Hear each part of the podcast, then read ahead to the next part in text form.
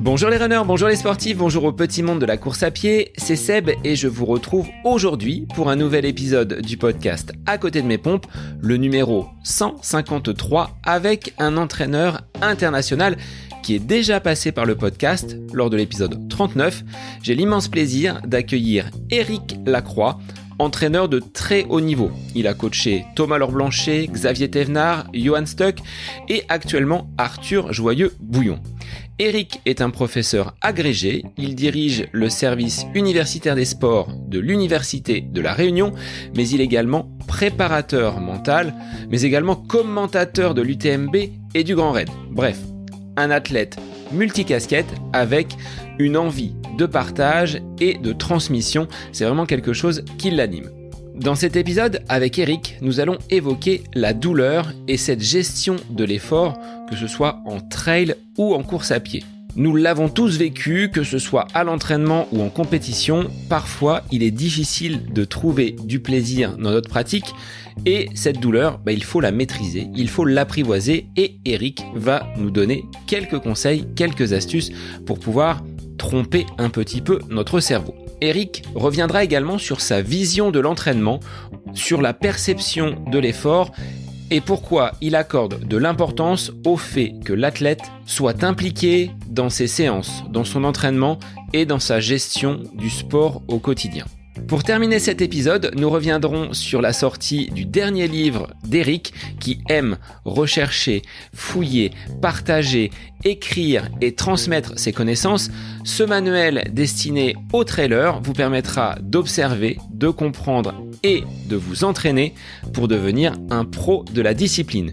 Vous trouverez également à l'intérieur de très jolies illustrations réalisées par Mathieu Forichon, créateur de la bande dessinée Trail, des bosses et des bulles. Alors Eric, moi je voulais te remercier pour ta disponibilité, ton expertise sur ce sujet que je t'ai soumis et ces connaissances que tu partages avec grand plaisir.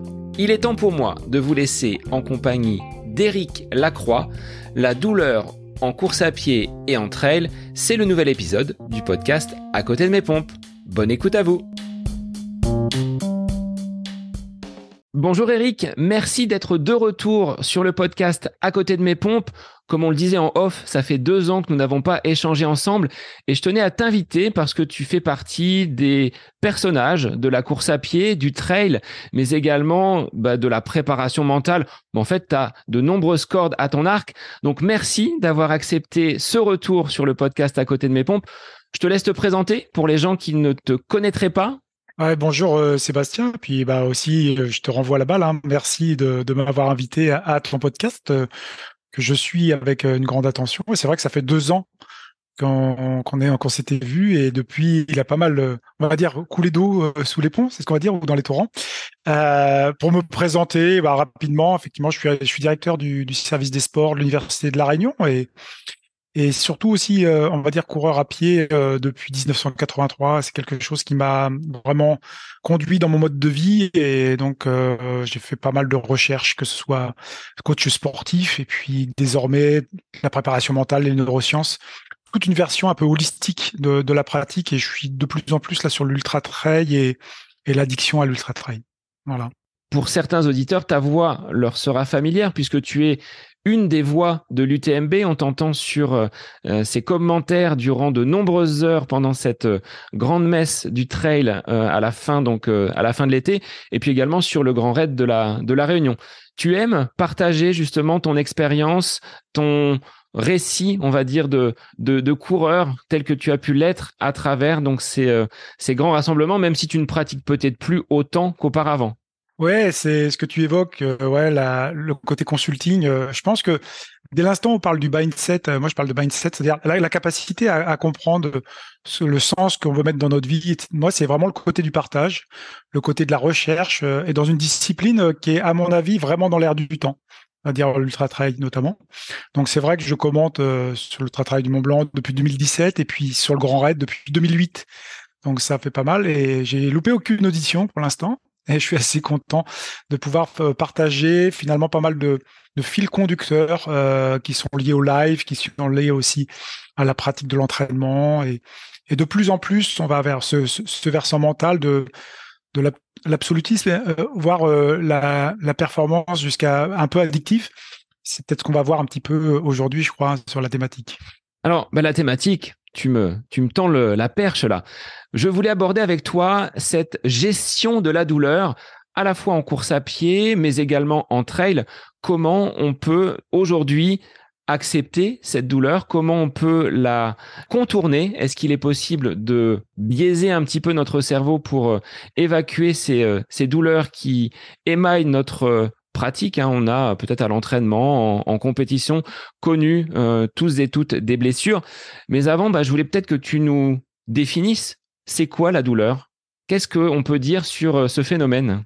En fait, si on reprend les, définitions, la première définition de l'OMS, hein, c'est quand même quand même euh, quelque chose de particulier. C'est que euh, eux, ils expriment la douleur comme une expérience euh, sensorielle en fait, qui, qui est émotionnelle. Donc ça, c'est important aussi, le mot émotionnel, désagréable. Donc c'est quand même un terme, voilà, de 1990, 1986, mais qui est quand même important. Mais en fait, après, quand on lit la phrase, c'est vraiment lié à un dommage tissulaire réel ou potentiel. Euh, donc la, douleur est, souvent euh, décrite comme quelque chose de désagréable. Donc c'est vrai qu'on là aujourd'hui, c'est assez un peu contre-intuitif. On va parler de la douleur finalement euh, qui serait consentie, mais la douleur reste la douleur. C'est-à-dire qu'à un moment donné, elle est quand même sensorielle, émotionnelle, voire interoceptive. On pourra un petit peu déplier tout à l'heure ça, ce côté interoceptif. Mais ça reste quand même douleur. il faut l'écouter ça veut dire que le corps envoie un message, enfin le, corps envoie un message, oui, on va dire un peu en bottom-up au niveau du cerveau, pour lui dire qu'il y a des choses qui se passent qui sont pas tout à fait normales. Donc euh, c'est ça la douleur. C'est-à-dire que à un moment donné, c'est une sorte de ressenti qui est subjectif. Et euh, ce qui est important de dire là, c'est subjectif. C'est-à-dire chaque personne a un degré de douleur qui lui est propre. Et ça, c'est vraiment vraiment important de l'annoncer que ce soit dans le médical, mais aussi dans le domaine du sport parce que tout le monde n'a pas la même sensibilité à la douleur. Et donc, euh, moi, ce que je dis, c'est qu'à un moment donné, quand une personne dit qu'elle a mal, il faut la croire. Donc ça, c'est important. Donc euh, finalement, on pourrait dire résumé hein, pour pour aller dans le sens de ta question, c'est la douleur, c'est quelque part, on va finalement alerter alerter le cerveau sur qu'il y a, peut-être un danger. Euh, protéger aussi quelque part aussi, c'est-à-dire que le phénomène de douleur va pouvoir inhiber la zone altérée, donc euh, on va venir protéger. Et puis après surtout, euh, c'est le, côté de, soigner quelque chose, c'est-à-dire que le corps, il est, notre cerveau, il est fait pour la survie. On est fait pour la survie en permanence, il faut pas l'oublier, et il faut donc protéger alerter, protéger et soigner en fait. Voilà, moi je dirais c'est ça les fonctions de la douleur. Quand on parle de douleur, moi, je pense plutôt à la douleur physique. Tu mhm. chutes, tu te euh, froisses un muscle, tu te fais une entorse. Là, on, est euh, dans une perception assez simple de la douleur. Quand elle est euh, beaucoup plus sournoise, on parle de douleur mentale, est-ce que le mhm. schéma, le fonctionnement va être le même? Bah, en fait, on a, on a différentes douleurs. Et puis, euh, on peut avoir des douleurs, ce qu'on appelle aiguës ou des douleurs un peu plus chroniques. Mais les, douleurs aiguës, c'est quelque chose quand on va se brûler, par exemple, ou quand euh, il va avoir un bobo, donc il va avoir un signal qui va monter au cerveau. Mais on peut avoir aussi des, douleurs chroniques qui sont reliées aussi parfois à des maladies ou, à des problèmes particuliers. Euh, c'est là où on se trompe, c'est-à-dire il y a beaucoup de mythes et croyances sur la douleur qui serait quelque chose de très simple, mais en fait c'est très très très complexe. C'est-à-dire on a justement ces douleurs nociceptives, hein, c'est-à-dire celles du toucher, mais aussi on peut avoir des douleurs neuropathiques, c'est-à-dire des douleurs qui sont liées aux nerfs. Et euh, parfois, ça peut même nous tromper. C'est-à-dire qu'à un moment donné, il peut y avoir des zones qui soient lésées, mais on n'a pas le circuit nerveux. En fait, c'est le circuit nerveux qui va donner euh, finalement cet appel, qui va envoyer cet appel euh, au niveau du cerveau. Et de dire que c'est une douleur physique, oui, on peut le dire comme ça. Et par contre, euh, quand on parle de mental, ça serait plutôt de la souffrance. Voilà. C'est-à-dire qu'il y aurait un gap entre euh, ce côté de la douleur euh, et dès l'instant où cette douleur physique ne commence plus à être consentie, et c'est vraiment ça, moi, que je, tiens à dire. C'est-à-dire, dès l'instant où la douleur ne commence plus à être consentie, en fait, il y aurait ce gap où ça passerait dans, le secteur de la souffrance. Donc, nous, on, emploie des termes souvent, euh, douleur, souffrance, sans vraiment savoir la souffrance dans l'effort, etc. Mais la souffrance, c'est vraiment quelque chose de généré qui, qui va s'installer mentalement. Donc, il faut vraiment faire la part des choses, justement, entre ce côté physique est-ce, qu'on, est-ce que ça va être consenti ou pas? Et après, derrière, on évoque une souffrance, que ce soit en termes, là, on peut le retrouver hein, d'un point de vue polysémique dans la philosophie, que ce soit en neurophysio, que ce soit en médecine, que ce soit en physiologie. En fait, il y a vraiment ce gap entre la, le, côté de consentement et après cette souffrance finalement qui s'installe dans le corps. Et ça, c'est important.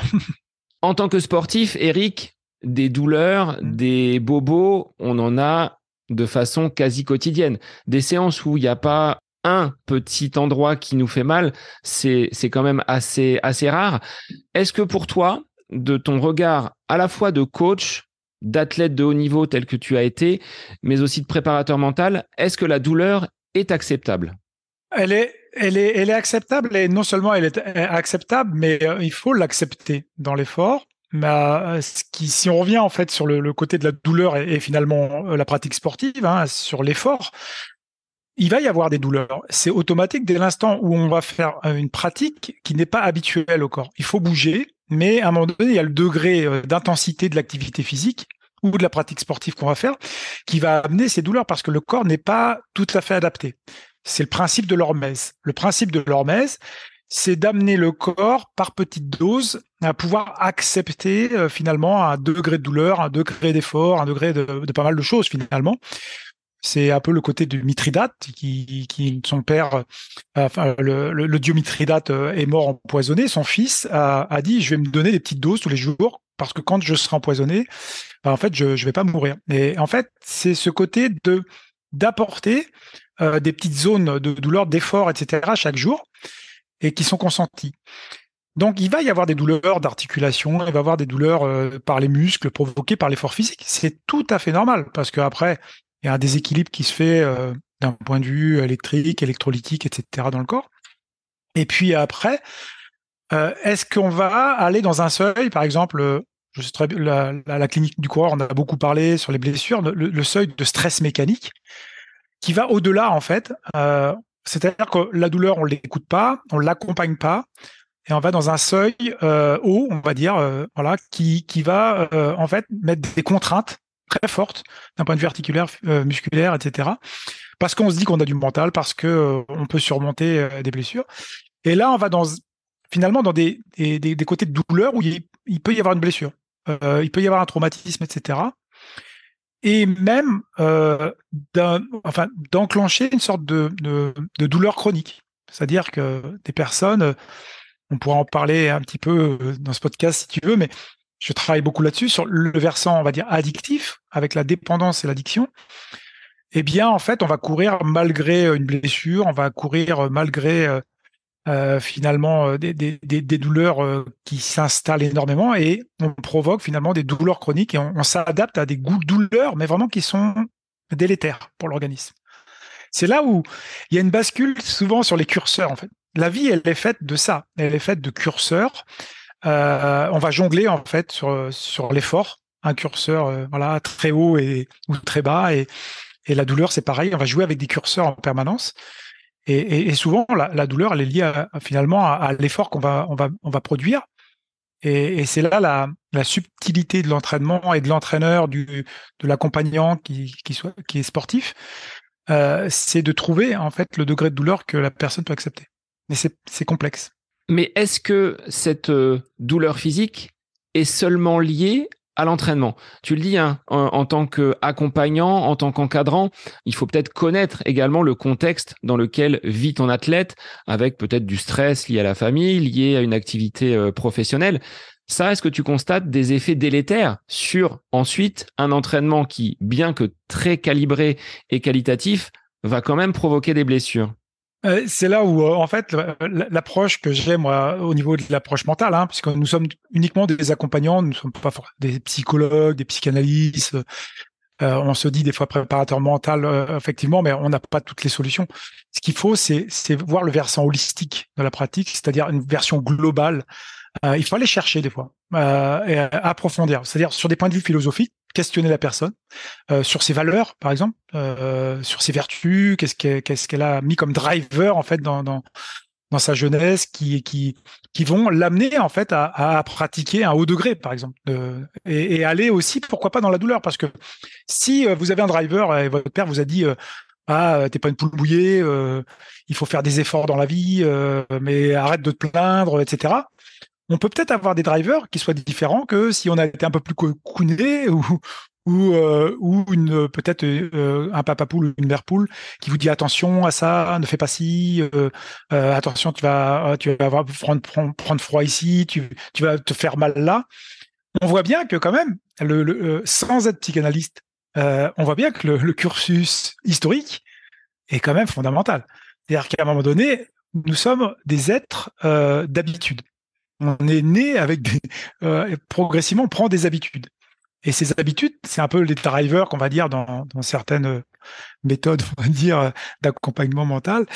Euh, J'aime pas trop le mot méthode, mais euh, c'est ces drivers qui peuvent aussi euh, finalement soit provoquer une pratique poussée vers une douleur extrême, voire une addiction à la douleur. C'est-à-dire qu'on peut, on peut trouver des gens aussi, il faut qu'ils aient mal en fait. No pain, no gain, c'est bien ça. Est-ce qu'on n'en est pas sorti de cette théorie du, euh, no pay, no gain? Aujourd'hui, euh, il y a peut-être des, courants qui vont euh, aller à l'encontre de cette, de cette théorie du plus l'entraînement sera difficile, plus j'arriverai facilement sur, sur la compétition. On en est un petit peu sorti, je pense. C'est là où, en fait, je suis pas forcément trop d'accord de, de, de dire qu'on est sorti ou pas sorti c'est qu'en fait, on est, euh, nous sommes des êtres euh, effectivement sociaux aussi, et euh, on est amené à, vouloir, je l'avais dit dans pas mal de podcasts, c'est vraiment la nécessité d'être aimé, le besoin de reconnaissance et le sentiment d'appartenance. Si ces trois vecteurs sont pas travaillés à la base, euh, c'est pas une question collective. C'est pas de dire on en est sorti. Qui décrète à un moment donné qu'on est sorti de ce No Pay No Gain? Bah, moi, je, je t'invite à aller voir dans les salles euh, de CrossFit, de dire que si on en est sorti. Euh, pour moi, euh, c'est totalement faux de dire qu'on en est sorti. Les gens vont jusqu'à l'épuisement parce qu'il y a ce sentiment d'appartenance. On va même très très loin. On va vraiment même fatiguer les surrénales hein, euh, à un certain point parce qu'il faut aller dans l'extrême. Il faut aller faire les WOD, Work of the Day, euh, à fond. Et si on n'a pas fait les 100 pompes, les, enfin, j'en passe eh bien, on n'est pas euh, admis euh, finalement quelque part reconnu dans la sphère à laquelle on appartient. Et c'est un petit peu la même chose en travail. C'est-à-dire qu'à un moment donné, est-ce que la personne a besoin de faire tant d'heures? C'est ça qu'il faut évaluer. Oui, il, est évident qu'à un moment donné, quand vous faites un ultra de plus de 100 km, il va falloir s'entraîner longtemps. Mais à un moment donné, il faut passer des gaps, il faut passer des, étapes sur lesquelles, bah, progressivement, avant de faire trois ou quatre heures par jour, ah, il faut peut-être essayer de s'entraîner tous les jours. et, c'est là où on est, après on revient en tant qu'entraîneur sur des principes. Et moi j'aime beaucoup les principes, c'est-à-dire les principes euh, de progressivité, euh, d'alternance et voilà, tous ces principes qu'il faut mettre et expliquer euh, à l'athlète. Donc voilà, j'ai mis une nuance, hein, mais je pense qu'elle est très importante parce que euh, je ne suis pas convaincu qu'on a passé ce gap, euh, ce cap de, de, dire no pain, no gain. Il y en a encore beaucoup qui font. Et ça va peut-être dépendre du profil de la personne que tu as en face de toi. Avec certains, tu vas peut-être avoir un gant de, velours, et puis pour d'autres, tu sais que tu vas pouvoir les, bousculer parce qu'ils auront besoin peut-être de ce mode de fonctionnement.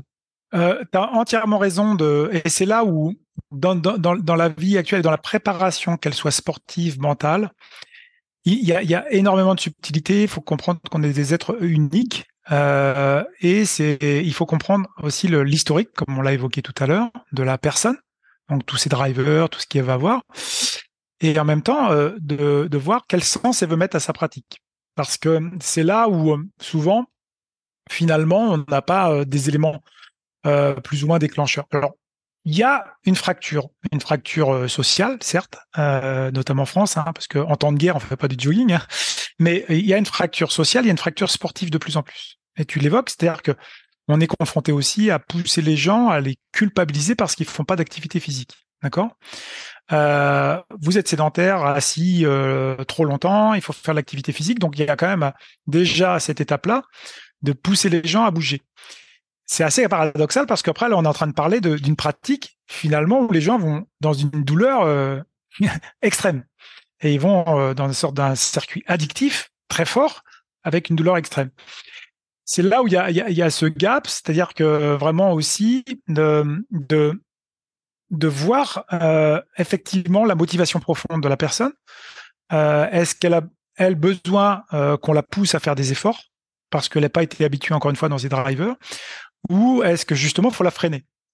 Et c'est toute la subtilité justement et désormais des préparateurs mentaux, des accompagnants et même des entraîneurs ou des coachs sportifs, parce que le coach sportif peut aussi avoir ce discours et il doit l'avoir ce discours, il doit être formé pour à un moment donné pouvoir freiner euh, la personne. Parce que si une personne a, a vraiment un driver très fort euh, de dire finalement c'est en permanence je dois être dans le rouge, bah on peut aussi à un moment donné euh, entre guillemets courir la catastrophe quoi, c'est-à-dire euh, des effets délétères pour la pratique, mais notamment sur son corps pour sa santé. Donc pour terminer en fait ce propos, c'est de dire qu'en tant que coach sportif, et je dis et je répète, et c'est mon discours depuis longtemps, nous sommes responsables de la santé des athlètes. Donc, euh, on l'oublie parfois, mais il faut quand même avoir des connaissances, des connaissances scientifiques, euh, il faut avoir des connaissances de terrain, il faut aller se documenter tous les jours, regarder effectivement, euh, comprendre comment l'athlète, les sciences humaines, la philosophie, pas mal de choses, parce que on, peut se tromper et on se trompe souvent. D'ailleurs, sur la personne, on pourrait donner des, enfin, lui donner des injonctions, des choses à faire ou à ne pas faire. Et c'est là la, vraiment le vraiment la finesse. Euh, entraîner, c'est vraiment un art d'amener les personnes justement à pouvoir s'épanouir, à pouvoir grandir dans leur pratique et, et, aller donner les bonnes doses finalement de douleur et d'effort. Le côté entraînement, c'est tout simplement d'impulser un mouvement, enfin comme une roue qui entraîne quelque chose. Tu as ce, ce rôle-là et effectivement, au niveau des séances, justement, je sais que tu travailles beaucoup avec le ressenti post-effort, avant peut-être que tu travailles même avec euh, les, confrères de, Nolio, mais tu es attaché à cette sensation et à la perception peut-être également de cette euh, douleur lors d'une séance, lors d'une compétition. Ça, c'est des choses que tu travailles depuis de nombreuses années. Oui, oui, c'est d'ailleurs euh, j'ai entendu Véronique Billard hein, sur un, podcast Noldio. Ça m'a fait très très plaisir d'entendre Véronique dire qu'à un moment donné, c'est bien beau d'avoir des, aspects scientifiques de, de VO2 max euh, sur lesquels elle travaille beaucoup. Hein, et faut faire honneur à tous ces travaux. vraiment, c'est énorme.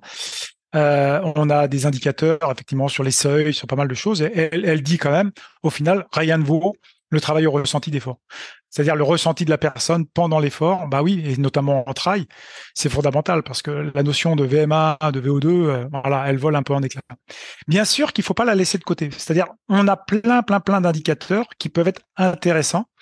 Et maintenant, on a énormément, peut-être un petit peu trop aussi, euh, de data. Euh, et, il faut savoir les exploiter. C'est ça que je veux dire. C'est-à-dire que on prend des datas, on prend des choses euh, sur lesquelles, ouais, on va prendre le VO2 max, on va prendre la VMA, on va mesurer les seuils, etc.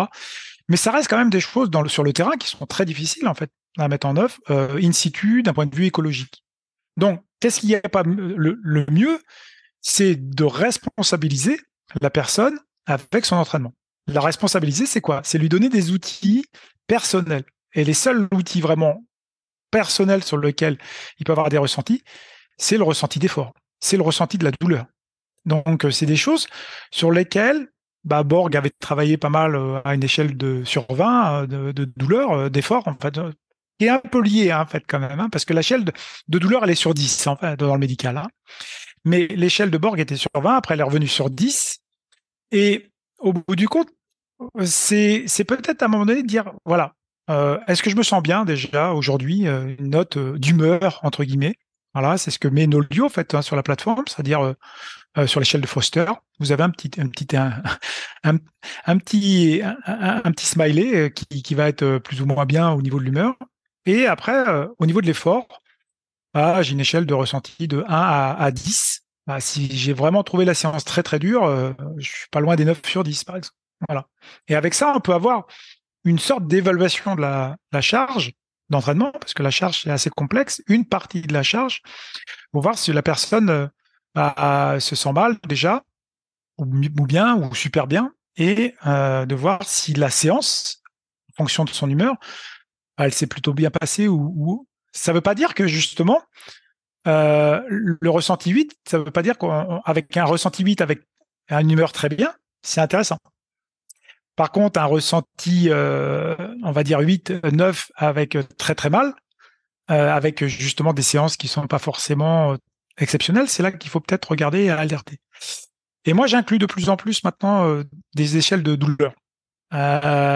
et notamment, surtout en compétition, je pense, parce que voilà, en compétition, on va se retrouver à un moment donné à avoir de la douleur. Et je parlais tout à l'heure de l'accepter, de la consentir. Elle est consentie, bah oui, si on est là. Et s'il y a un degré qui passe au-delà du consentement, on sent qu'elle n'est plus du tout acceptée. Là, il faut peut-être justement euh, euh, prendre peut-être d'autres décisions. Voilà, c'est. Alors, je dis pas forcément abandonner, mais en tout cas, euh, il faut pas aller forcément au-delà. C'est apprendre à bien se connaître justement sur cette échelle, bien la situer. Alors après, tu as des coureurs qui refusent l'abandon, qui ne pourront pas prendre le départ d'une compétition sans franchir la ligne d'arrivée.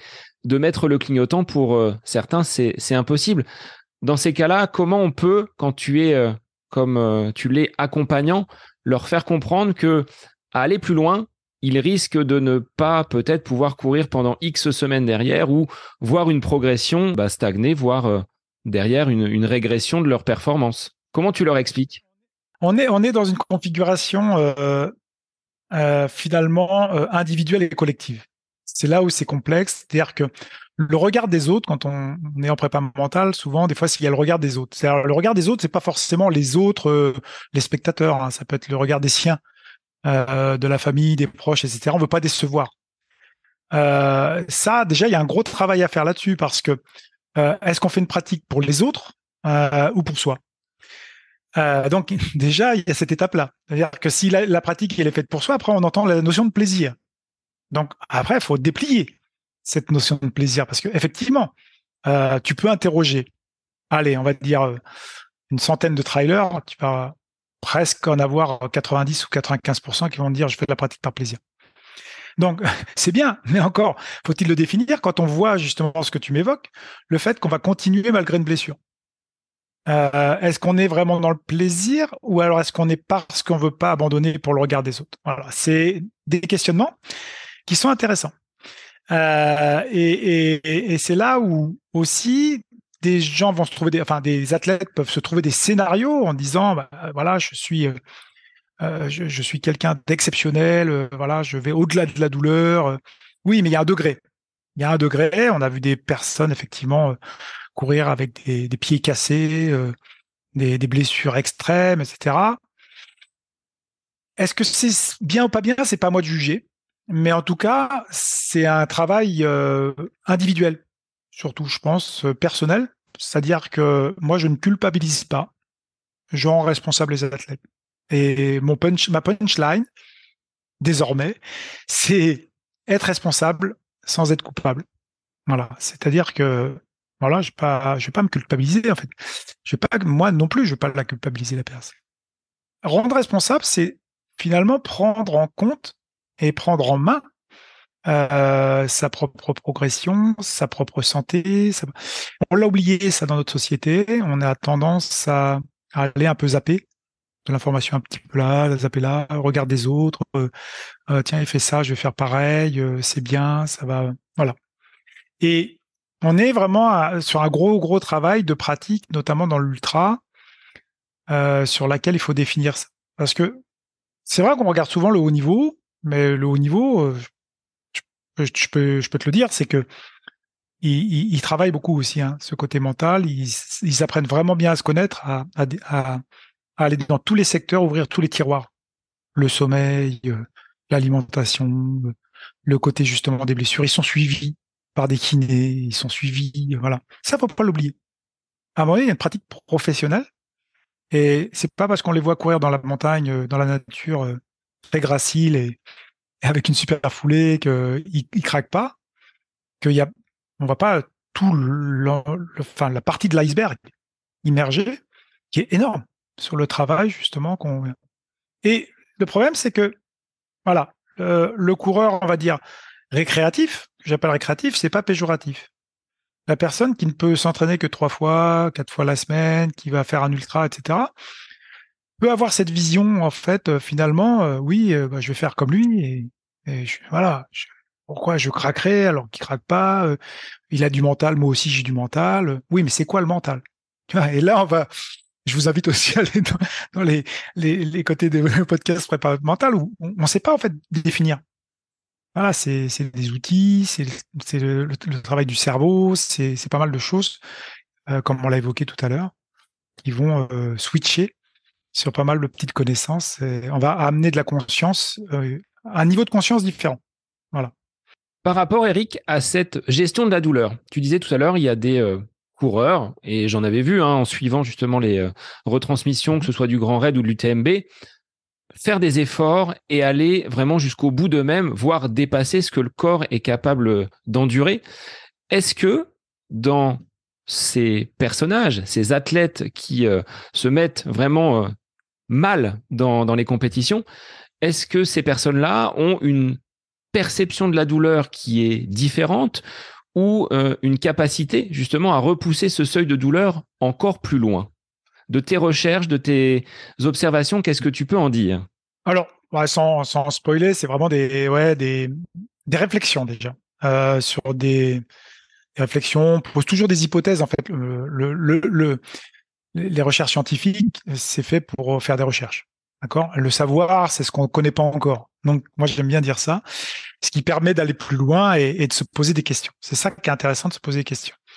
Euh, moi, je me pose des questions effectivement sur la capacité à certaines personnes d'aller très loin, mais justement, je me pose aussi la question euh, du degré du lointain. Euh, pour, pour, pour, faire un résumé aux auditeurs qui comprennent très bien, on a ce qu'on appelle une sorte de fatigue périphérique en fait. D'accord? On va avoir à un moment donné, on va pousser le, le corps. il va avoir une fatigue périphérique. je rejoins les, les, propos de Guillaume Millet, hein, qui travaille beaucoup là-dessus. donc articulaire, musculaire, etc. On va avoir des signaux en fait en, en, bottom-up. D'ailleurs, ça va monter au cerveau et le cerveau en fait va analyser tout ça et, il va lui euh, avoir une sorte de fatigue centrale. On parle pas de fatigue mentale, hein. là on parle de fatigue centrale, c'est-à-dire qu'il va se passer des choses là-haut qui nous, sont complètement euh, étrangers inconscients, etc. Donc lui, il va renvoyer en fait lui directement, presque automatiquement des signaux euh, au corps, bah, pour le protéger parce qu'en fait, ce qu'il veut lui le cerveau, c'est survivre il a besoin de beaucoup d'oxygène, il a besoin, euh, le cerveau, il fait 2% de poids de corps, il a besoin de 20% d'énergie. Donc, il veut survivre, lui. Euh, donc, il va renvoyer des signaux, euh, finalement, en top-down, au corps pour freiner. D'accord? Donc, c'est pour ça que Guillaume parle de, finalement, de la fatigue du câblage neuromusculaire. C'est ça, en fait. Parce qu'on a encore des réserves de force dans les muscles. Mais sauf que les signaux qu'on envoie. C'est la capacité, justement, à certaines personnes, je pense, de tromper ces signaux. C'est ça, je pense qu'à un moment donné, qu'on arrive à, pouvoir euh, trouver sa zone de limite, se, dépasser, se surpasser, euh, toutes les définitions qu'on peut avoir. Euh, après, ça dépend comment on voit les choses. Mais en fait, c'est de la capacité à un moment donné à pouvoir surmonter ça. C'est ça qui est intéressant dans l'ultra. Mais est-ce que c'est pas délétère? Est-ce que c'est dangereux? C'est aussi ça qui est intéressant. D'ailleurs, qu'à un moment donné, je vais pas, je vais avoir ces signaux, je vais continuer malgré ces signaux parce que je sais que mon cerveau me trompe. Mais il y a, euh, c'est ça pour dire qu'il y a une zone de douleur, un degré de douleur sur lequel peut-être aussi je vais peut-être pas dépasser. Il y a des personnes qui sont capables de faire des choses extraordinaires quand même. Euh, et je rappelle quand même, euh, pour le citer, parce que c'est quand même notre dieu vivant du trail, du ultra-trail, Kylian Jornet, qui, une année, j'étais au-dessus en train de filmer Kylian, euh, qui était blessé. Alors, je sais plus quelle année c'est, je crois que c'est 2015, euh, quand euh, Émilie était venue avec Émilie au Grand Raid. Et il avait en fait une, une blessure au tenseur du facial latin, hein, c'est-à-dire la, le syndrome de l'essuie-glace. Et il a fait quand même toute la moitié, la deuxième moitié en boitant. Je sais pas si vous vous souvenez, enfin certains vont se souvenir de ces images. Il a quand même couru sur une jambe. C'est, c'est quand même alors dans une descente, essayer de courir sur une jambe euh, en boitillant, en faisant du cloche-pied, c'est quand même assez ahurissant. Est-ce que c'est bien, c'est pas bien? Encore une fois, je suis pas là pour juger, mais je suis quand même un peu effaré et, vraiment, euh, c'est la folie quoi de, pouvoir voir ce genre de choses. Donc le corps est capable quand même d'aller très très loin dans le système de douleur. Dans le alors est-ce que ça lui était euh, préjudiciable ou pas, finalement, il court encore. Hein. voilà. Je me pose plein de questions là-dessus sur euh, ces degrés de pouvoir tromper ou pas le cerveau. Mais en tout cas, j'essaye d'avoir toujours ce bloc rester sur le bloc santé aussi. Parce qu'on court pour le plaisir, on court pour sa santé, et Kylian Jornet est un professionnel. Voilà, on prend toujours cet exemple. Donc après, la question, c'est est-ce que le plaisir peut être lié à la douleur? Est-ce que les deux vont, vont de pair? Ça dépend vraiment du ressenti de, de chacun. Mais cette douleur, Eric, que ce soit en compétition sur de l'ultra trail, après des séances d'entraînement, comment on va pouvoir la gérer? Est-ce que tu as des, euh, moyens d'action pour justement agir sur euh, cette, euh, cette douleur et essayer, comme le font ces, ces, professionnels de la course à pied et du trail, essayer de la biaiser et de la tromper un petit peu? Je dis, enfin, voilà, c'est élever son niveau de conscience, déjà, c'est important. C'est-à-dire, pour moi, un pratiquant d'ultra trail, il doit pas être un robot, il ne doit pas être quelqu'un lobotomisé en fait par, par la pratique et dire voilà, je pars dans le roi soleil, je vais faire ça et puis finalement, il faut que je souffre. voilà, il faut comprendre comprendre, c'est vraiment des termes toujours moi que j'essaie de d'évoquer. C'est-à-dire comprendre ma pratique. À un moment donné, pourquoi je fais telle séance? C'est-à-dire qu'il y a des il y a des personnes qui vont entraîner, ils vont dire bah tu vas faire 15 euh, fois 400, tu vas faire 15 euh, fois 3000. Mais pourquoi? Faut comprendre pourquoi on va faire ça, pourquoi on va pousser à un moment donné à faire de l'intervalle training ou du fractionné qu'on appelle. Et voilà, est-ce que quel effet ça va avoir? C'est ça qui est intéressant. Où j'en suis par rapport à ça? Est-ce que je peux en faire 8, 10, 15, 20 Et là, par exemple, moi, je fais des expérimentations en ce moment avec certains athlètes euh, sur ce côté de la mémoire cellulaire. Parce que la cellule, on l'a dit tout à l'heure avec le principe de l'hormès, pourquoi on limiterait à un moment donné à 15 Moi, par exemple, je vais donner un seuil minimum à l'entraînement. Bah, on parle de 400, on imagine hein, qu'on fait les 400. Bah, par exemple, j'ai donné 8 et, s'ils sont en groupe, etc., bah, je dis, bah, après, vous pouvez en faire plus. Et j'ai vu, euh, parfois, euh, certains soirs, parce que c'était ciblé, certains ont fait 20 fois. Ils avaient besoin de travailler un petit peu plus sur la cellule et ils décrochaient pas, en fait. C'est-à-dire, leur 400 était toujours, et ils ont commencé à décrocher à partir du 19e, 20e. ils ont fait une super séance, ils sont super progressés derrière. Donc, si j'avais dit, par exemple, on se limite à faire 8 fois 400, est-ce qu'ils auraient eu finalement ce degré euh, de douleur et d'effort suffisant pour progresser? C'est là où on pose la question. C'est là où c'est intéressant de voir si finalement le dosage il peut y avoir euh, au niveau de, de, cette, euh, de cet effort et, et, de cette limite. Et il faut pas l'oublier, c'est pas que la compétition, c'est l'entraînement qui doit amener ça. D'ailleurs, il faut le trouver d'abord à l'entraînement. Et puis après, finalement, on va pouvoir développer avec des compétitions. Les compétitions, il faut faire un bilan. Est-ce que je tiens 100 km Est-ce que je tiens est-ce que je tiens pas? Voilà. Donc, est-ce qu'il y a, d'un point de vue cellulaire, une mémoire qui s'est mise en place pour travailler sur le long?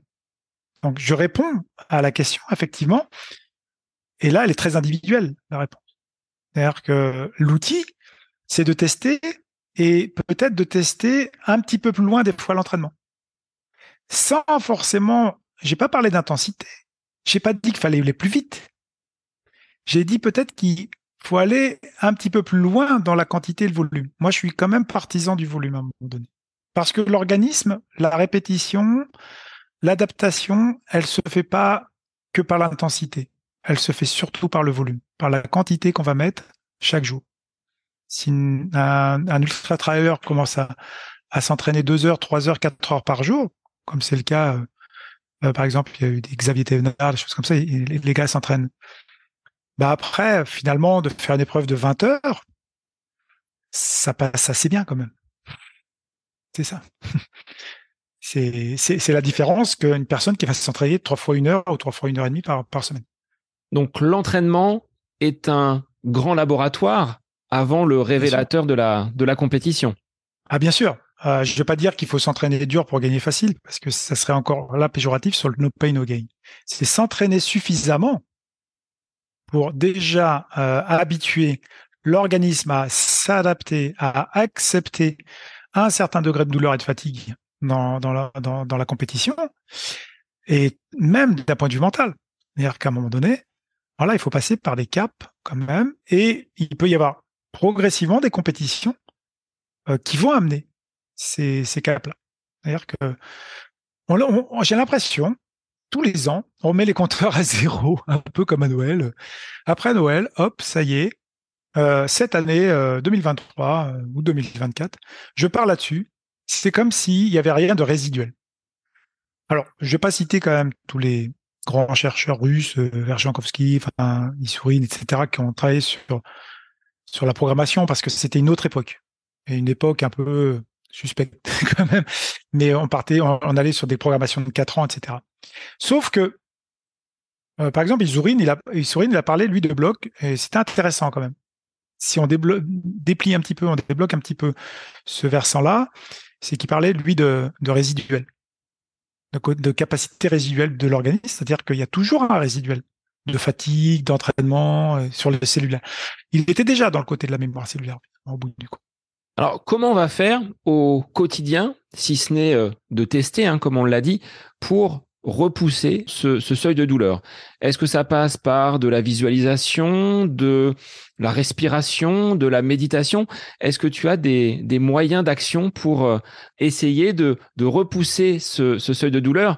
Et sur des euh, séances équivalentes d'avoir un ressenti post-effort bah, qui soit un petit peu diminué, preuve que le corps aura peut-être euh, encaissé ces, séances avec ce que tu disais tout à l'heure, cette, mémoire cellulaire et cette euh, mémorisation de l'effort. Tu m'as vu sourire. tu m'as vu sourire parce que effectivement, j'ai l'impression, si tu veux, qu'on va amener les pensées, la pensée magique. et on est dans une époque de développement personnel. Mais euh, attention, on est dans le New Age, euh, c'est-à-dire la pensée magique, euh, et on dit sois fort, sois confiant, mais on donne aucun outil. Donc, et les outils, finalement, c'est pas si évident que ça. Les outils, ils sont pas globalisants, ils sont pas généraux, ils sont individuels.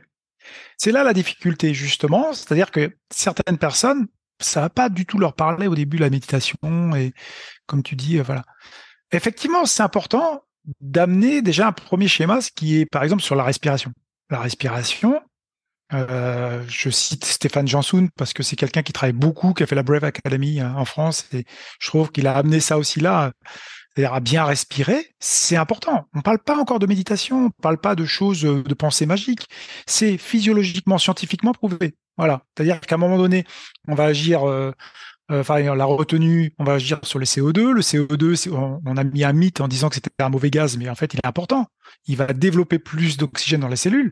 Donc, le travail de la respiration, par exemple, tout un pan à travailler là-dessus, sur l'oxyde nitrique, par exemple, si on respire par le nez, voilà, sur la, sur la vascularisation, etc. Eh bien, si on s'intéresse à ça, c'est un outil, mais un outil euh, un peu comme l'entraînement, c'est-à-dire il faut s'y habituer, et hacker un peu, euh, je vais pas dire chaque jour, mais régulièrement à l'entraînement pour que notre respiration elle puisse changer. Si on a voilà justement pas travaillé ça, c'est peut-être un secteur de progression. Parce qu'elle va, c'est quand même la respiration qui, va amener une bonne oxygénation de l'organisme, qui va amener, voilà, la bonne oxygénation, c'est pas que l'oxygène, hein, attention, hein, c'est le rapport O2, CO2, etc. Tous ces rapports-là, on va pas aller dans les détails, mais voilà, donc ça c'est une première piste, mais la pensée magique de dire qu'à un moment donné, ton cerveau. Euh, alors évidemment, il y a des gens qui font quatre jours de séminaire euh, à 10 000 dollars et si tu veux toucher Dieu, tu, tu, payes 15 000 dollars. Puis après, tu as un tunnel de vente et qui te dit, bah, si tu veux continuer la formation, continue, mais on t'a rien donné en fait en sortant. Tu sais pas quoi faire. Non. Euh, la préparation mentale, les outils mentaux, c'est quand même concret à un moment donné et c'est un travail individuel avec la personne sur ce qu'il a besoin aussi. Et aussi faire mettre du sens. Mettre du sens, c'est quoi? Demain, Sébastien, tu me dis, je vais faire un 100 km. OK. Les objectifs, c'est quoi? On va cerner les objectifs. Mais après, tout ça, faut ordonner et faut contrôler. Eh bien, pour ordonner, on va mettre une planification, on va mettre en place des choses, etc. Et ordonner, ça veut dire aussi faire un état des lieux de ce que tu es comme athlète, etc. Et on va faire un mode de contrôle, c'est-à-dire qu'à un moment donné, on va peut-être voir aussi que la respiration, c'est quelque chose qui ne te parle pas, et sur lequel peut-être qu'il y a un secteur sur lequel tu pourrais progresser. Et c'est là où c'est intéressant, tu vois. Et comme ça, pas mal de petites choses euh, sur ton profil euh, dans le secteur de la performance pour faire un 100 km. Bah, on sait qu'il faut être endurant. Euh, il n'y a pas forcément besoin d'avoir une grande vitesse. et qui va va falloir travailler à un moment donné la fatigue parce que la douleur va arriver dans le mental. Et là, peut-être qu'on pourra mettre finalement des pensées parades et pas des pensées magiques parce que tu auras des pensées parasites tu vas te dire à un moment donné, putain, qu'est-ce que je fous là? Bah ça, c'est une pensée parasite. C'est les petits diables qui arrivent. Bah qu'est-ce qu'on peut mettre? Bah non, je suis là, je me fais plaisir. Voilà, ça c'est une. Euh, j'ai voulu être là, c'est mon loisir, c'est tout ça. Voilà, je remets une pensée parasite. Mais c'est pas une pensée magique. euh, il faut la travailler, il faut voilà euh, bosser dessus euh, avec tes mots, avec ton langage intérieur. Tu parles de visualisation, c'est pareil. On confond tout. La visualisation et l'ancrage mental, euh, finalement le, côté de l'imagerie motrice qui est complètement différent. La visualisation, c'est pas de l'imagerie motrice. Hein. L'imagerie motrice, c'est voilà le geste à un moment donné, comment on va faire le geste et tout ça. Il y a une confusion un petit peu parfois, et c'est surtout d'orienter les personnes sur les bons outils à un moment donné euh, dont ils ont besoin. et on n'est pas dans une grande méthodologie euh, de gourou euh, voilà, ça y est, j'ai tout trouvé. Euh. Non, non, il va avoir des problèmes, c'est sûr. La personne, elle, aura certainement, elle va vivre des abandons des, moments de doute, des moments difficiles, des moments d'extase. Bah, c'est la vie en fait. Et le problème de développement personnel, c'est qu'on aurait tendance à penser que justement la pensée magique est en permanence et que ça y est, on va trouver le bonheur partout. c'est chouette, c'est vendeur. C'est chouette, mais c'est très utopique. À l'image d'un plan d'entraînement, on peut pas dire que le plan d'entraînement va être destiné à tous les athlètes d'un groupe d'entraînement parce qu'ils vont avoir des particularités euh, bien différentes avec euh, des rythmes de vie également euh, différents. Il y a ce besoin d'individualisation et ce que j'apprécie dans cette méthode que tu que tu mets en avant Eric, c'est ce côté l'athlète est au cœur finalement de sa préparation. Mais ça, c'est peut-être ton côté prof qui ressort en fait, d'intégrer finalement l'élève dans euh, sa formation. Bah là, l'athlète est au cœur même de sa de sa pratique, et c'est ce qui va lui permettre de comprendre et, euh, d'avancer. Ouais, ah, euh, ce que tu évoques effectivement, c'est c'est peut-être un angle peut-être un biais de confirmation que tu as. Le biais de confirmation de dire qu'on est prof, on va amener des, des pédagogiques. Les philosophes, les grands philosophes, euh, qu'ils soient grands ou pas grands, amener ça aussi. C'est-à-dire, c'est responsabiliser euh, une personne, voilà, l'accompagner. Être autonome, c'est être bien accompagné. C'est-à-dire que pour moi, à un moment donné, euh, je vais être un, vecteur. Bah, j'ai accélérer un peu certaines connaissances et la personne peut avoir accès, bah, en fait, il peut se brancher, venir se brancher, et je vais lui permettre à un moment donné peut-être de sauter des étapes plus rapidement. Voilà. Mais par contre, je vais lui demander quand même de s'y intéresser. C'est ça qui est, qui bien. C'est-à-dire la respiration. Là, par exemple, je travaille avec Arthur euh, Choyou-Bouillon, hein, qui doit, doit courir là, euh, Istria et puis l'UTMB, etc. Mais là, on, est sur des vecteurs. Il s'est branché sur la respiration, s'est branché sur sur les petits outils, etc. Qui je vais, on va pas aller dans 10 000 outils. Et c'est là et d'autres personnes, ça sera pas du tout ça. Euh, J'ai d'autres athlètes, ça sera euh, complètement différent par rapport au schéma de la performance.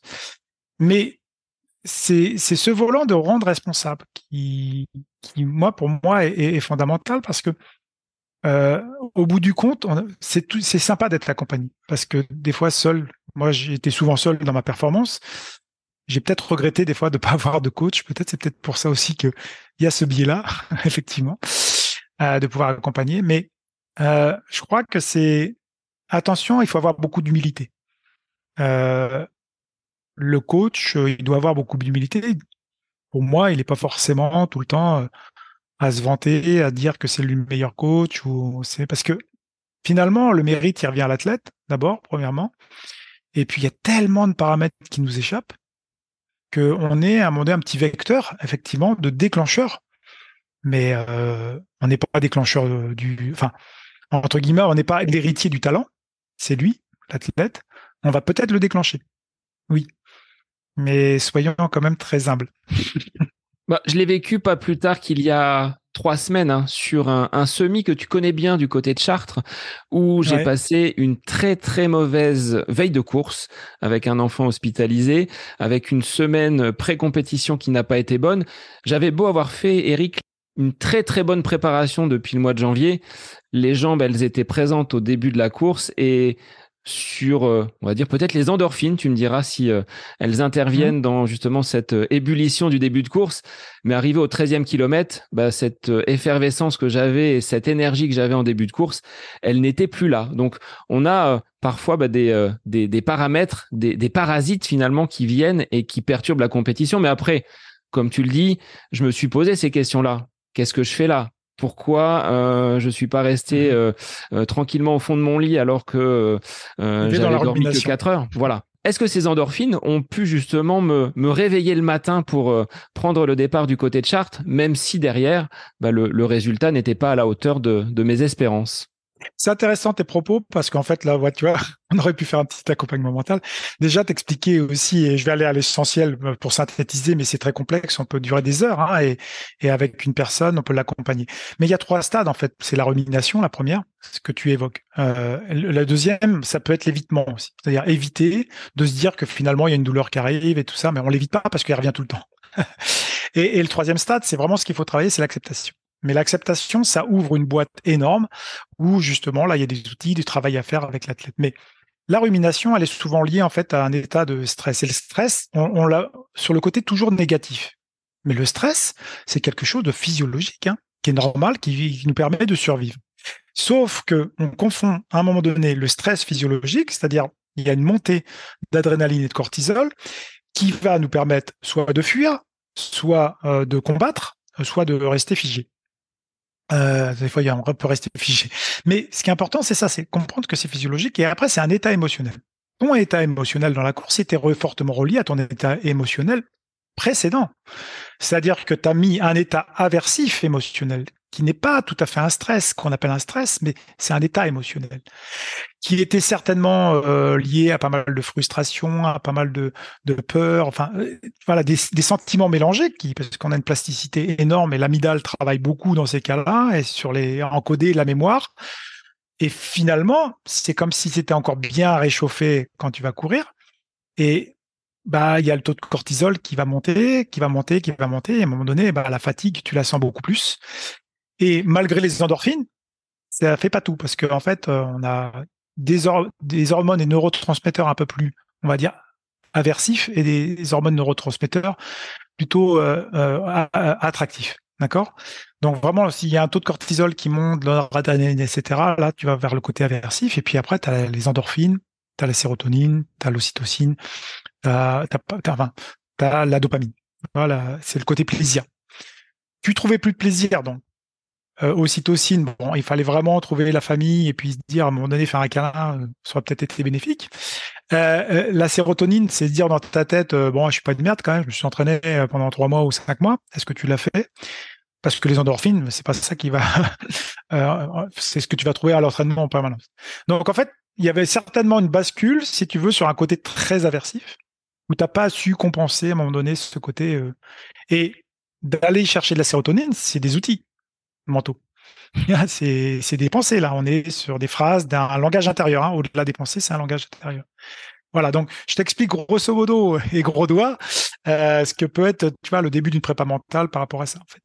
Tu constates aujourd'hui que de plus en plus d'athlètes viennent vers toi ou vers des, des confrères pour travailler ce, ce versant mental? Euh, le, le, problème, c'est que dans, dans notre société, on a tendance à, mettre des strates, tu vois, que ce soit dans les sciences, etc. Et, au bout du compte, euh, on est, on, reste des êtres humains. Et moi, je suis pas dans ni dans le dualisme euh, cartésien. Euh, je lis pas mal Antonio Damasio là-dessus sur le côté euh, justement qu'on est un, être humain en entier, que le cerveau, il va avoir des actions, le corps aussi, etc. Que tout est relié et que quand même aussi, c'est pour ça que je me suis intéressé aux neurosciences, parce qu'il y a quand même des choses qu'on ne connaît pas encore beaucoup dans le cerveau, et notamment sur cette plasticité. Mais ce qu'il faut dire euh, aux auditeurs, c'est que il faut être très optimiste. C'est-à-dire que vous pouvez démarrer à 50 ans, 60 ans, 70 ans la course à pied, hein, et ça va être dur parce que le corps, lui, va être réactif, il va réagir et il prend de l'âge, il vieillit, les cellules vieillissent, il y a, il y a une fente musculaire, etc. Par contre, le cerveau, lui, il est, il, peut avoir la plasticité neuronale en permanence. Donc, ça veut dire qu'on peut quand même aussi compenser à un moment donné vraiment par un travail qui est fait dans des zones pour une, pratique justement réflexive. c'est ce que j'essaye de faire comprendre dans ce podcast. C'est-à-dire, à un moment donné, s'accaparer cette pratique, la comprendre, parce qu'à un moment donné, quand on la comprend, on sait ce qui va se passer dans la course. On accepte mieux. Et on va là sur l'acceptation. On va pas ruminer. On va pas dire, putain, hein, le regard des autres et tout. Non. Et là, si je reviens un petit peu dans mes pensées, si j'ai rangé un peu mon cerveau comme je range mon bureau, bah dans la course, ça va beaucoup mieux. Hein. tu vois Faut ordonner, en fait. Tête ordonnée, course maîtrisée, on va dire. C'est une punchline qu'on pourrait lancer. Ouais, c'est pas mal. ça me plaît. Est-ce que tu aurais, Eric, pour cette gestion de, de la douleur, une échelle? Est-ce qu'il y a différents euh, stades, différents niveaux de, de douleur? On disait tout à l'heure, il y a peut-être des, signaux d'alarme que le corps envoie et jusqu'où il ne faudrait pas aller. Est-ce que tu as des, strates à nous, proposer? En fait, c'est très individuel. Alors, si on part sur l'échelle de douleur quand même, parce qu'il faut quand même euh, évoquer euh, les recherches scientifiques et le domaine monical, il y a une recherche de douleur, c'est l'échelle de douleur EVA, EVA, qui est sur 10. Donc après, on a une, échelle de douleur où il n'y a aucune douleur à zéro et on a une douleur euh, vraiment, vraiment très, très inconfortable, intolérable, on va dire, à 10 sur 10. D'accord? Ça, ça peut être déjà un outil qu'on peut s'accaparer en course. Parce qu'en fait, c'est fortement relié à notre pratique et finalement, dès l'instant où, après cette échelle, par exemple, on imagine, on monte à, à 8, 9, et qu'en même temps, euh, on passe dans la souffrance parce que la douleur commence à plus du tout être consentie, euh, moins consentie, on va dire, parce qu'on peut rester encore dans la souffrance l'accepter. Mais c'est encore philosophique, ça. Mais euh, l'échelle de 10 sur Eva peut aller. Moi, je, aussi, il m'arrive de donner des échelles sur 3. Euh, Zéro, bah, pas de douleur. Euh, on peut courir euh, sans avoir trop de douleur, en fait. Puis à 1, puis à 3, bah, c'est pareil, c'est intolérable. Un petit peu plus facile, peut-être, quand on est dans l'ultra, parce que au bout du compte, quand on est dans l'ultra, on est très fatigué, le cerveau, rétrécit un peu. On est en système 1, on dire, de, de Kahneman, c'est-à-dire euh, on est beaucoup dans les routines, dans les heuristiques, voilà. Et vaut mieux se donner des choses simples, voilà, et les avoir travaillées en amont. Euh, parce que dans la course, c'est trop dur de réfléchir en fait. On peut pas réfléchir. Le cerveau, il va en plus euh, prendre de l'oxygène et beaucoup plus et consommer. Donc euh, il faut pas trop consommer. Faut être bête en fait quand on fait un ultra tout le long. c'est pas grave, faut avoir le sourire, le sourire alimentaire et, et pas trop réfléchir.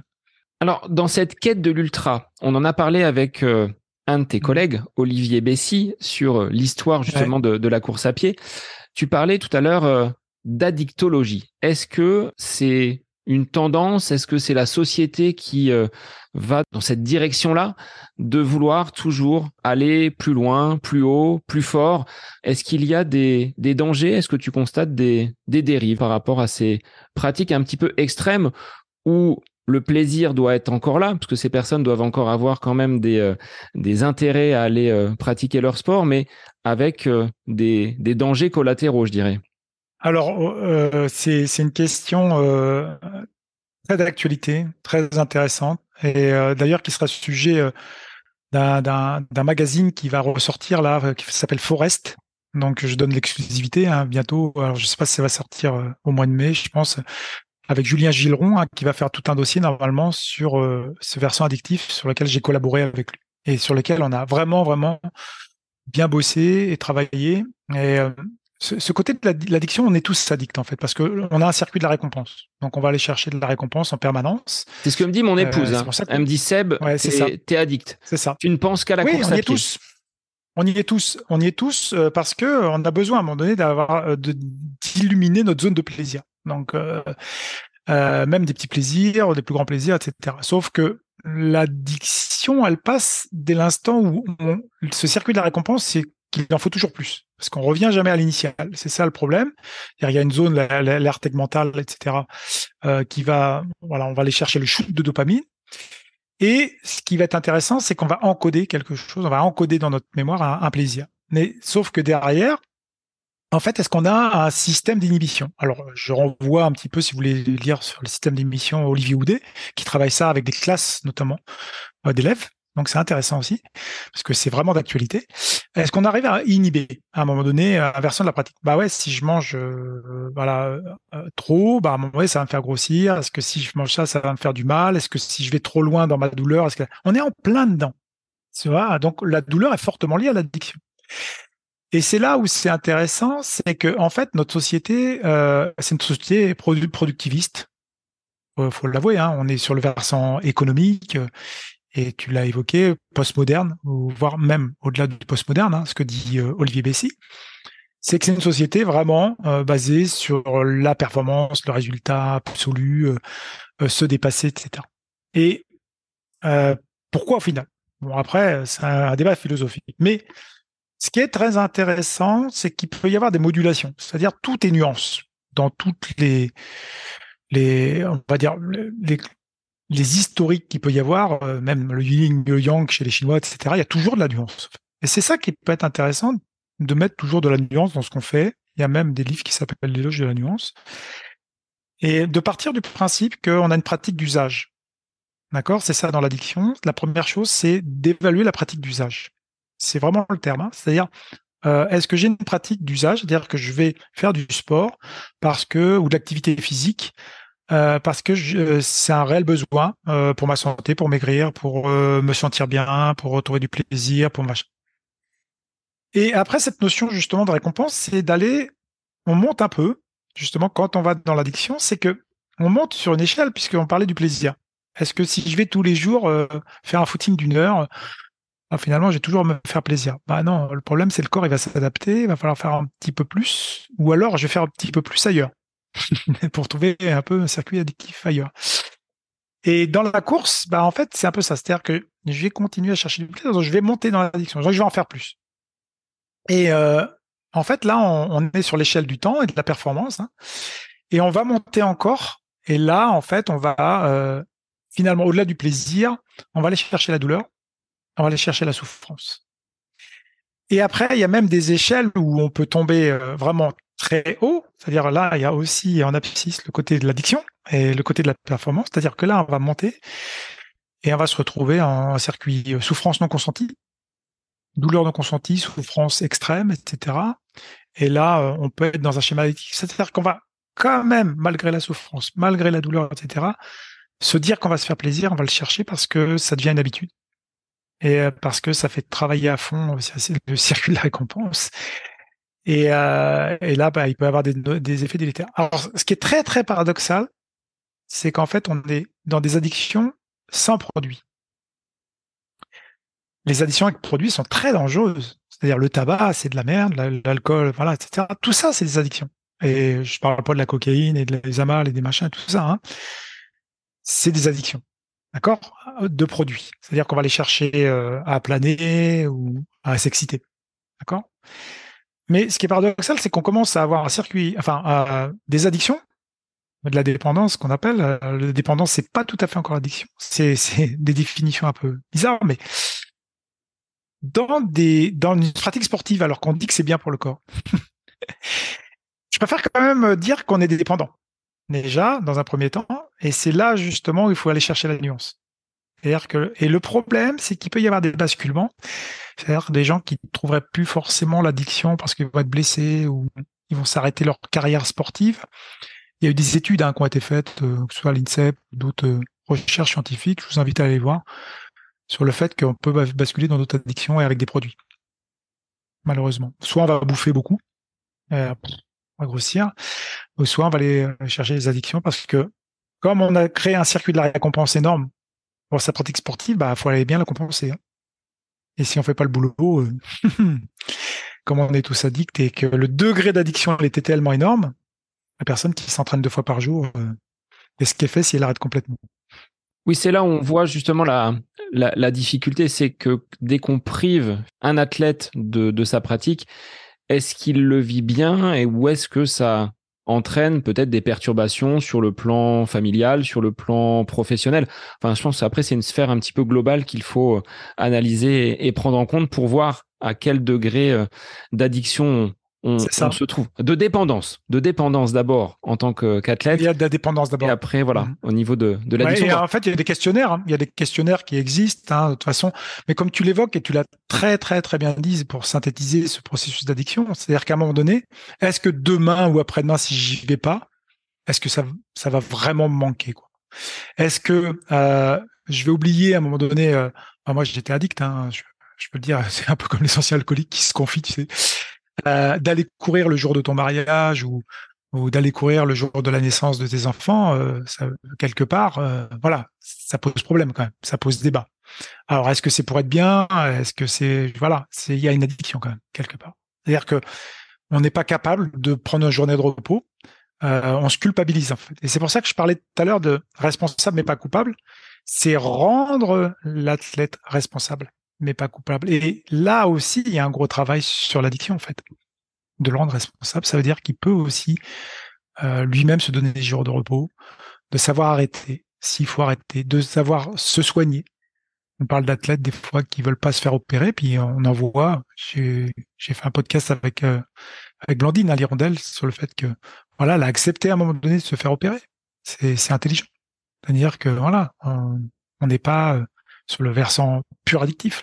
Quelqu'un qui veut s'arrêter pour se faire opérer pour son bien et est capable d'attendre quelques mois, c'est quand même, euh, c'est bien, c'est important.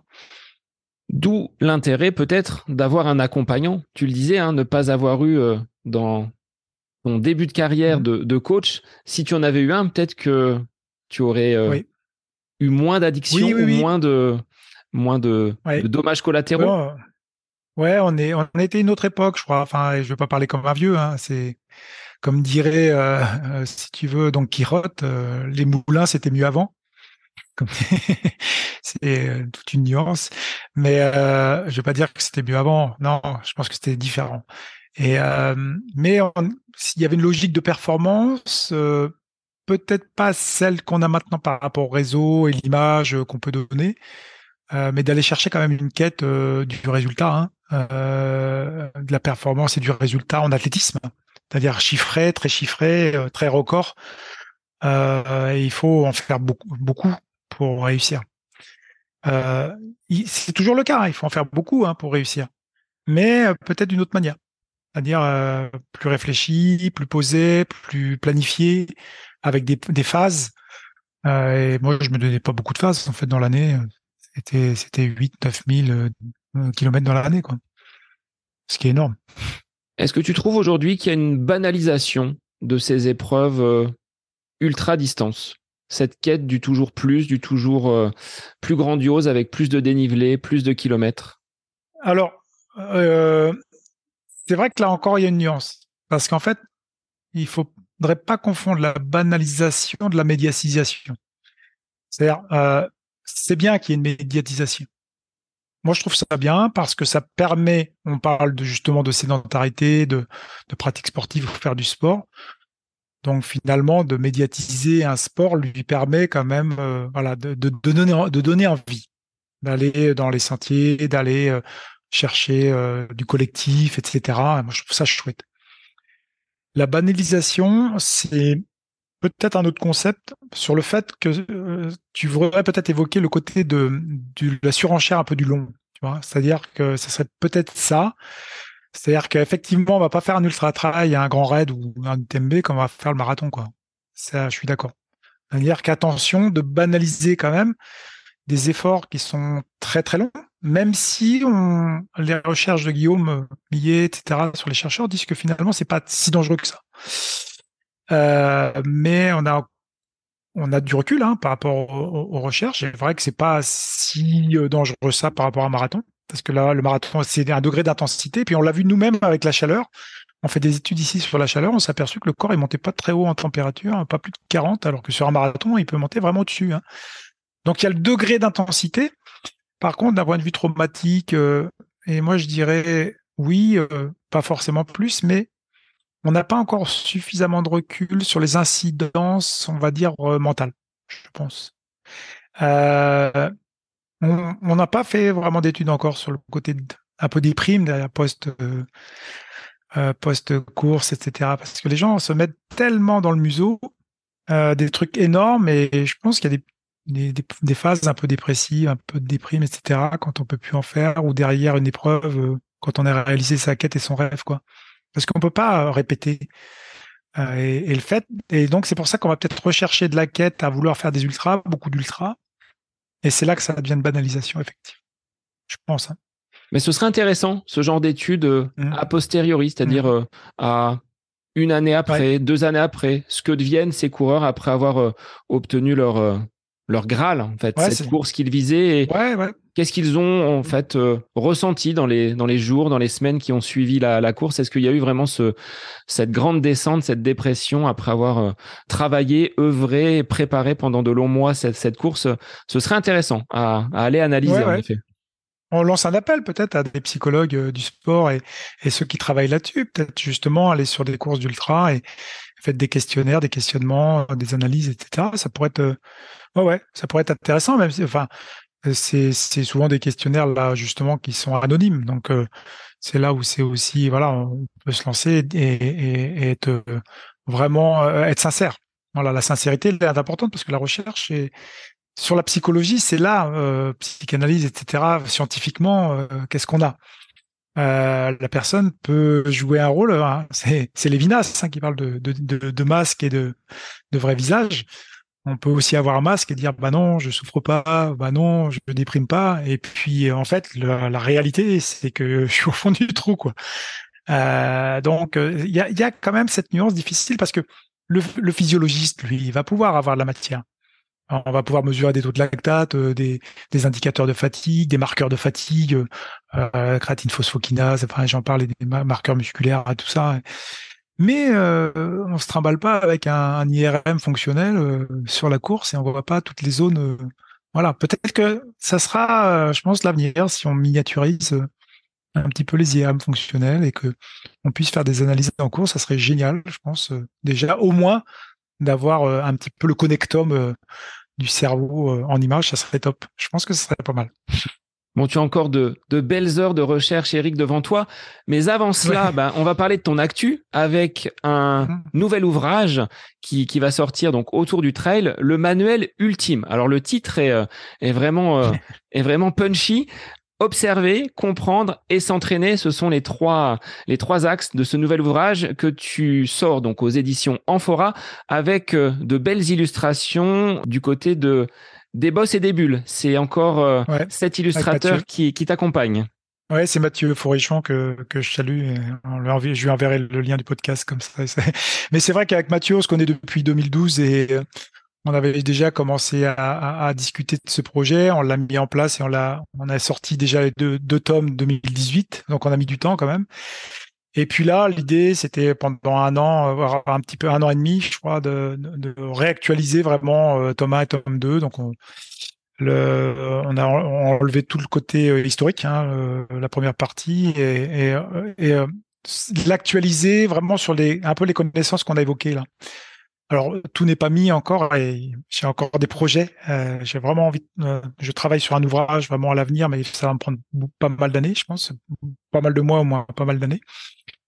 Euh, mais là, on est sur l'ultra trail, le trail et l'ultra trail, et je pense qu'il y a des versants mentaux qui manquaient dans les deux tomes. Alors, c'est bien pour caler les portes, euh, parce que le tome 1, déjà, il faisait 1 kg. le tome 2 était un peu plus petit et, on a regroupé. Et, je remercie euh, Édition Amphora d'avoir pu vouloir faire un volume de 560 pages quand même. Donc euh, là, si vous voulez caler les portes, euh, vous pouvez caler les portes de garage aussi. c'est bon. En tout cas, faut pas le lire comme un roman, ça c'est sûr. Il faut l'avoir un peu, je le dis toujours, comme un, un, petit livre de chevet, de choses ah bah tiens, je pratique ça, je vais regarder, j'allais un peu gratter là-dessus, euh, tel chapitre, regarder, puis il y a des plans d'entraînement toujours. Euh, là, il y a des petites nouveautés dans les plannings d'entraînement, notamment sur des, des, séances que j'appelle mixtes, c'est-à-dire des montées descentes, travailler montées des, enfin montées descentes et puis aussi sur du plat, travailler uniquement en montée, puis après beaucoup de plats, un petit peu les, les séances à Kylian Jornet, hein, qui voilà des petites nouveautés dedans.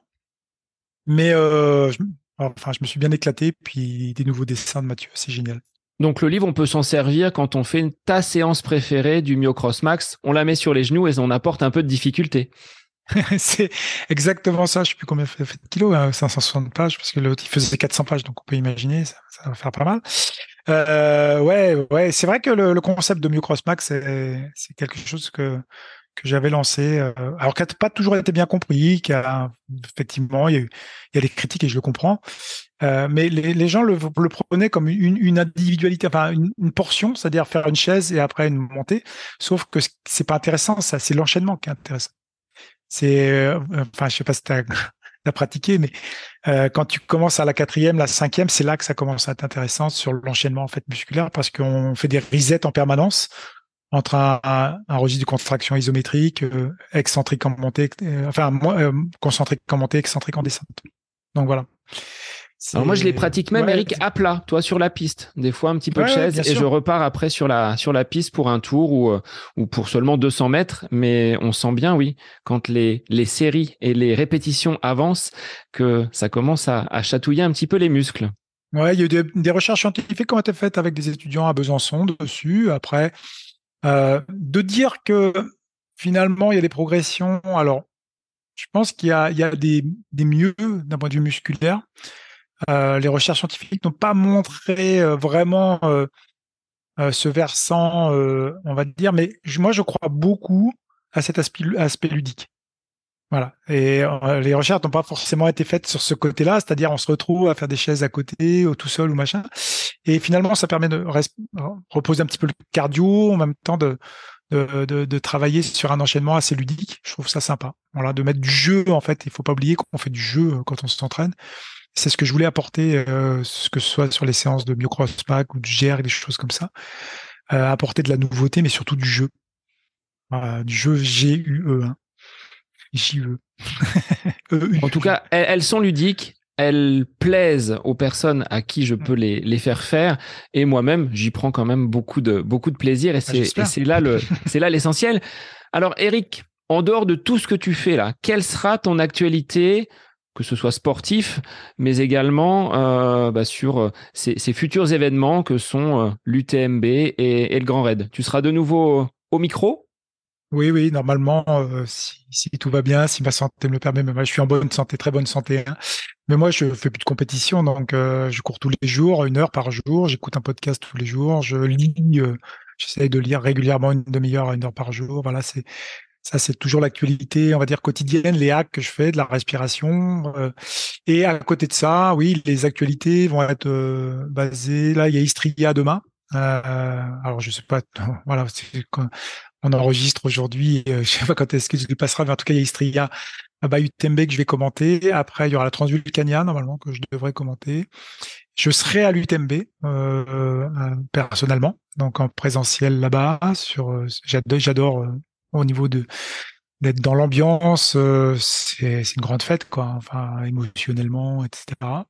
Le Grand Raid, oui, normalement aussi, devrait avoir le canal Grand Raid cette année mais si tout va bien, normalement, ça devrait se faire.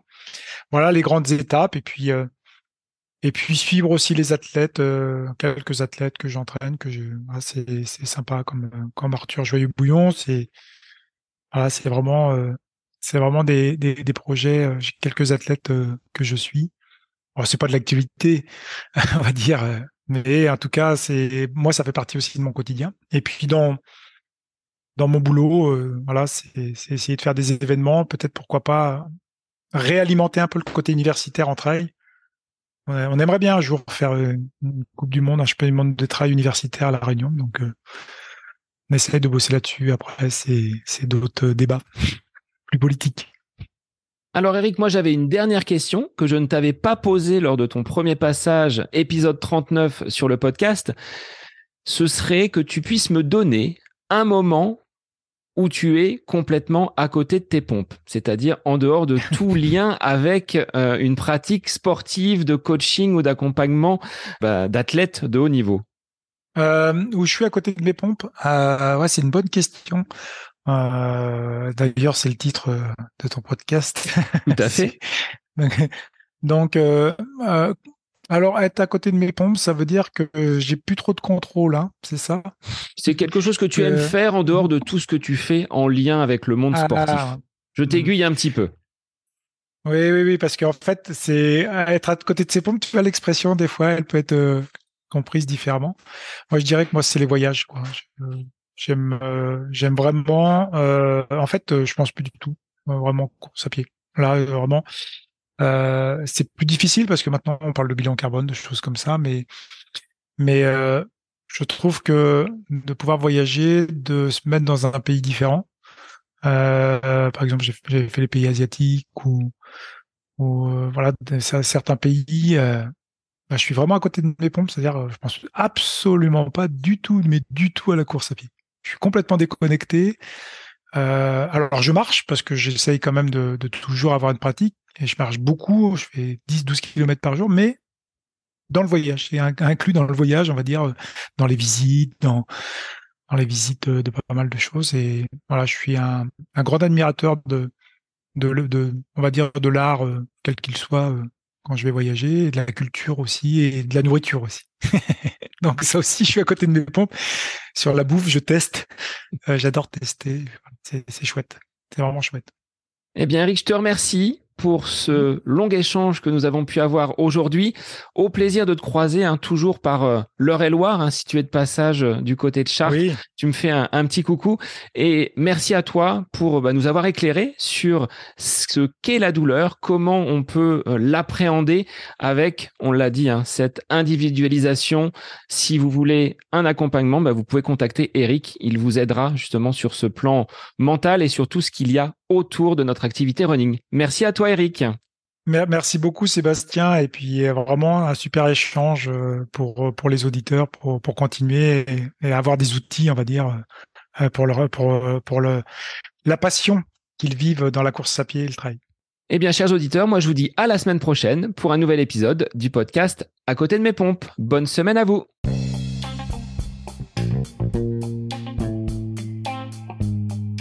J'espère que cet épisode avec invité vous aura plu. Je vous remercie infiniment de votre écoute.